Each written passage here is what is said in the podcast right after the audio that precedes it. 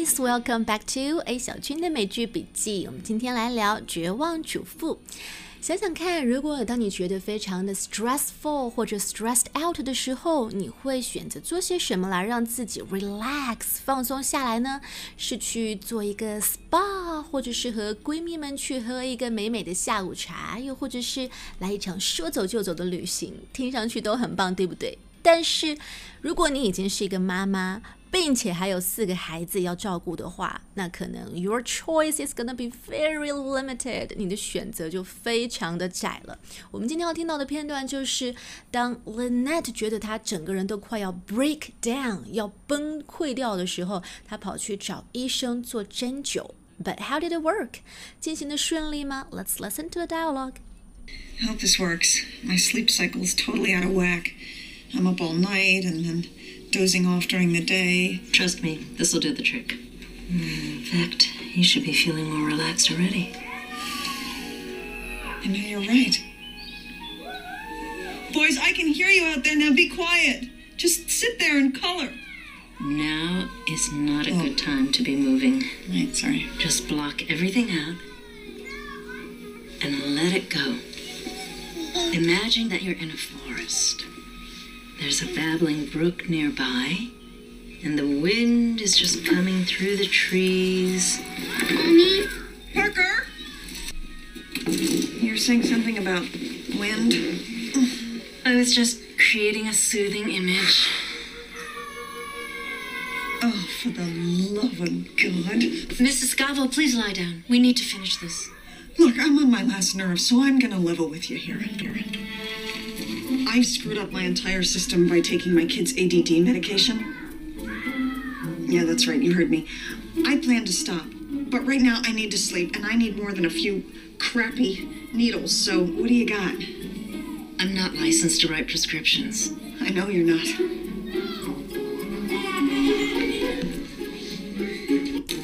This will put you right to sleep. It's a very powerful herbal remedy. Now promise me you're going to use it judiciously? Sure Whatever. 那大家肯定也注意到了，在刚才这段里面有相当多的实用表达。Now we're going to go through each one of them together. Let's listen to the dialogue for the second time. I hope this works. My sleep cycle is totally out of whack. I'm up all night and then dozing off during the day。说这句话的时候，Lynette 是全身扎满针，然后躺在那个按摩床上。So she said, "My sleep cycle is totally out of whack." Sleep cycle 就是指一个人的睡眠循环周期啊，比如说几点钟起床，几点钟睡觉，这是根据一个人的生物钟以及日常的 daily routines 或者 daily habits 来决定的。那现在 Lynette 的 sleep cycle is totally out of whack。 这里有一个短语 out of whack。whack 的拼写是 w h a c k。whack it means something is not operating correctly。一个东西出毛病了，出问题了，不正常了。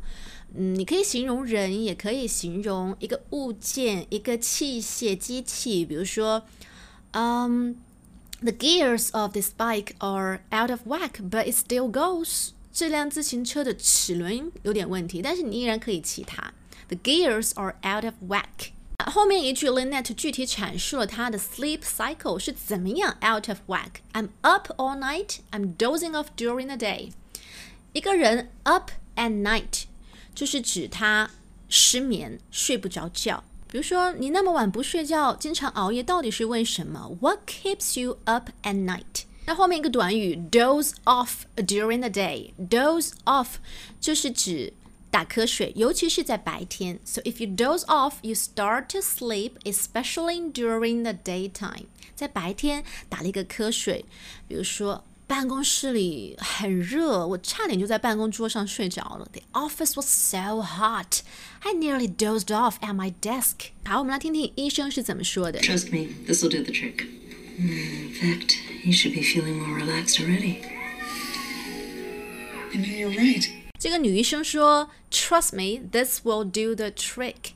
当你说一个东西 can do the trick 的时候，就是指这个东西能够奏效、起作用。So if something does the trick, it has the wanted effect.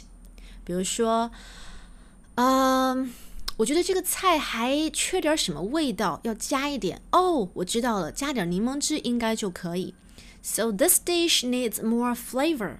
I know some lemon juice should do the trick. 啊，should do the trick 应该能够达到效果了。Boys, I can hear you out there. Now be quiet. Just sit there and color. Now is not a good time to be moving. Right, sorry. Just block everything out And let it go.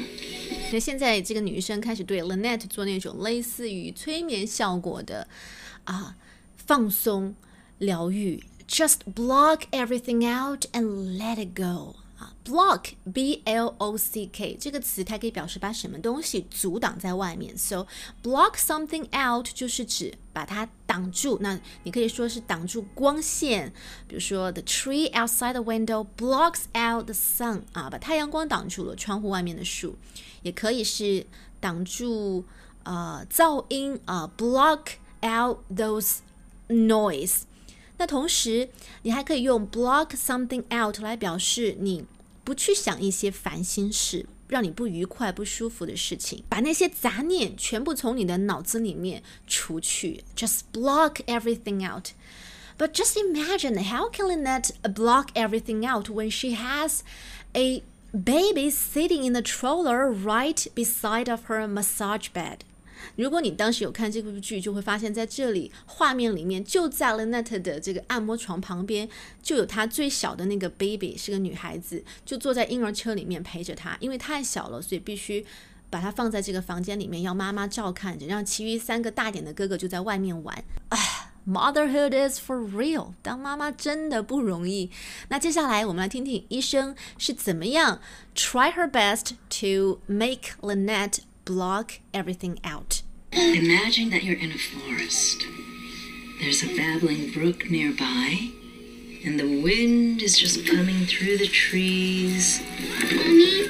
Parker? 所以医生向 Lynette 描述了一幅 森林的画面。There is a babbling brook nearby. Brook, B-R-O-O-K，就是小溪。那前面的这个形容词 babbling 是英语里面用来形容小溪流潺潺的水声的专用形容词，所以你可以理解为 babbling brook 在英文里面很多时候是一个固定搭配，就像我们中文里面说的潺潺的小溪，也是基本的固定搭配。对，在这个画面里面有森林，有小溪，有 呃吹过树叶的风。The wind is just coming through the trees。可是这个时候，Lynette 又被在外面玩的小孩子的声音给打断了思路。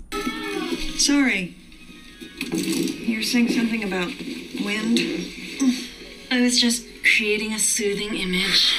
Create a soothing image.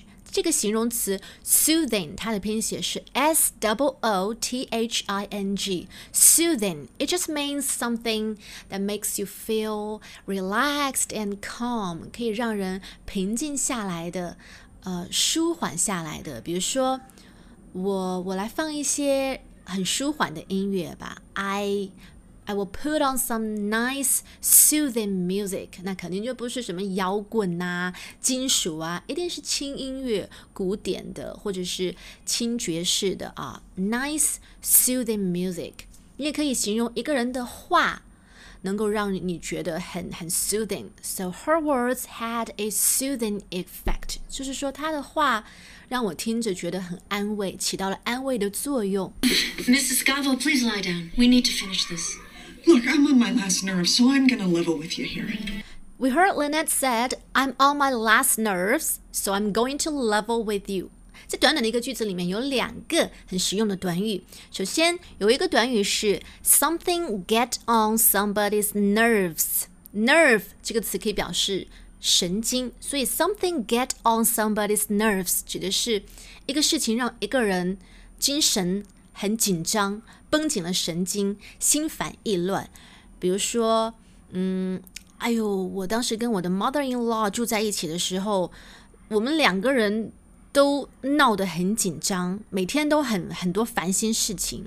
So my mother-in-law and me, we really got on each other's nerves when we were living together. 啊、，we got on each other's nerves，彼此折磨。又或者再举个例子好了。不要再发出那种噪音了，吵得人很心烦。Please stop making that noise. It really gets on my nerves. 那这里当 Lynette 说 I'm on my last nerves，可以想象的就是指他的烦心事已经多到就快要让他崩溃了。So I'm going to level with you。当你要说 level with somebody，就是指 you want to tell someone the truth。你要对一个人说真话，坦白讲，我们开门见山，不拐弯抹角了。比如说。我实话跟你说好了，这份工作工资没那么高，而且也不会有太多晋升的机会。I'm gonna level with you here. The salary is not particularly good, and there is little chance of promotion.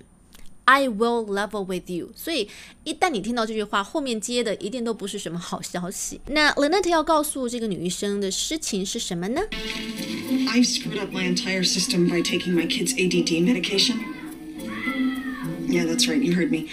I plan to stop, but right now I need to sleep, and I need more than a few crappy needles. So what do you got? 这里出现了一个短语 screw up. I have screwed up my entire system. 我的整个身体系统都紊乱了。那同样还有一个词可以替代它，就是 mess up. I've messed up my entire system，因为他吃了他孩子的那个 ADD medication。ADD 就是 attention deficit disorder， 中文简称多动症。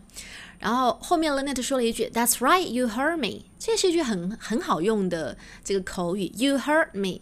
当你向对方说了一件事情，可能会让他觉得很意外、很震惊、不敢相信的时候，你就可以在后面补充一句 "Yeah, you heard me"，意思是你没有听错，我说的都是真的。那像这样的放松催眠疗法，显然对 Lynette 没有太大的作用，它需要更强疗效的东西。I'm not licensed to write prescriptions. I know you're not.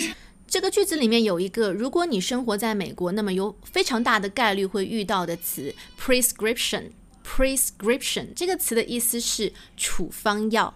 医生的处方，比如说这些药只能够凭处方才能够购买。These drugs are only available on prescription，就是说，you have to get these drugs with a prescription from a doctor，必须有医生开的处方才能购买到。那很明显，这个给 Lynette 做针灸的女技师啊，我之前一直在说她是女医生，我要更正一下，医生跟这个按摩技师是有非常大的区别的。这个技师很明显，she is not licensed to write prescription. Be licensed to do something 就是有这样的资格，有这样的执照啊，可以去开处方。那他没有。This will put you right to sleep. It's a very powerful herbal remedy. Now promise me you're going to use it judiciously. Sure. Whatever. 那我们听到最后这个技师给了 Net 的 solution 解决办法是 a very powerful herbal remedy。herbal 这个词它很妙，它的拼写是 H E R B A L，可是最前面的那个 H 是不发音的，所以它的发音是 herbal，not herbal，right？herbal remedy 给他开了一副中草药。并且因为是特别强效的，所以还提醒他：Now promise me you are going to use it judiciously. Judiciously 这个词表示谨慎的、明智的、理智的。比如说，You should use this feature judiciously. 要谨慎的使用这个功能。All right, now let's re-listen to the dialogue one more time. Hope this works.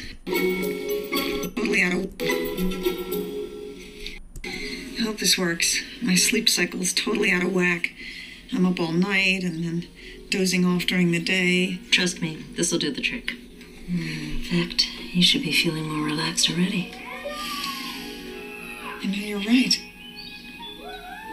Boys, I can hear you out there now. Be quiet. Just sit there and color. Now is not a oh. good time to be moving. Right, sorry. Just block everything out and let it go. Imagine that you're in a forest. There's a babbling brook nearby, and the wind is just coming through the trees. Mommy? Parker? Sorry. You're saying something about wind? I was just creating a soothing image. Oh, for the love of God. Mrs. Scavo, please lie down. We need to finish this. Look, I'm on my last nerve, so I'm gonna level with you here. I've screwed up my entire system by taking my kid's ADD medication. Yeah, that's right. You heard me. I plan to stop. But right now, I need to sleep, and I need more than a few crappy needles. So, what do you got? I'm not licensed to write prescriptions. I know you're not. This will put you right to sleep. It's a very powerful herbal remedy. Now promise me you're going to use it judiciously. Sure. Whatever. All right, folks. Now I'm going to level with you that this is pretty much all we've got for today's show. Yeah, that's right. You heard me. Have a nice one. Bye bye.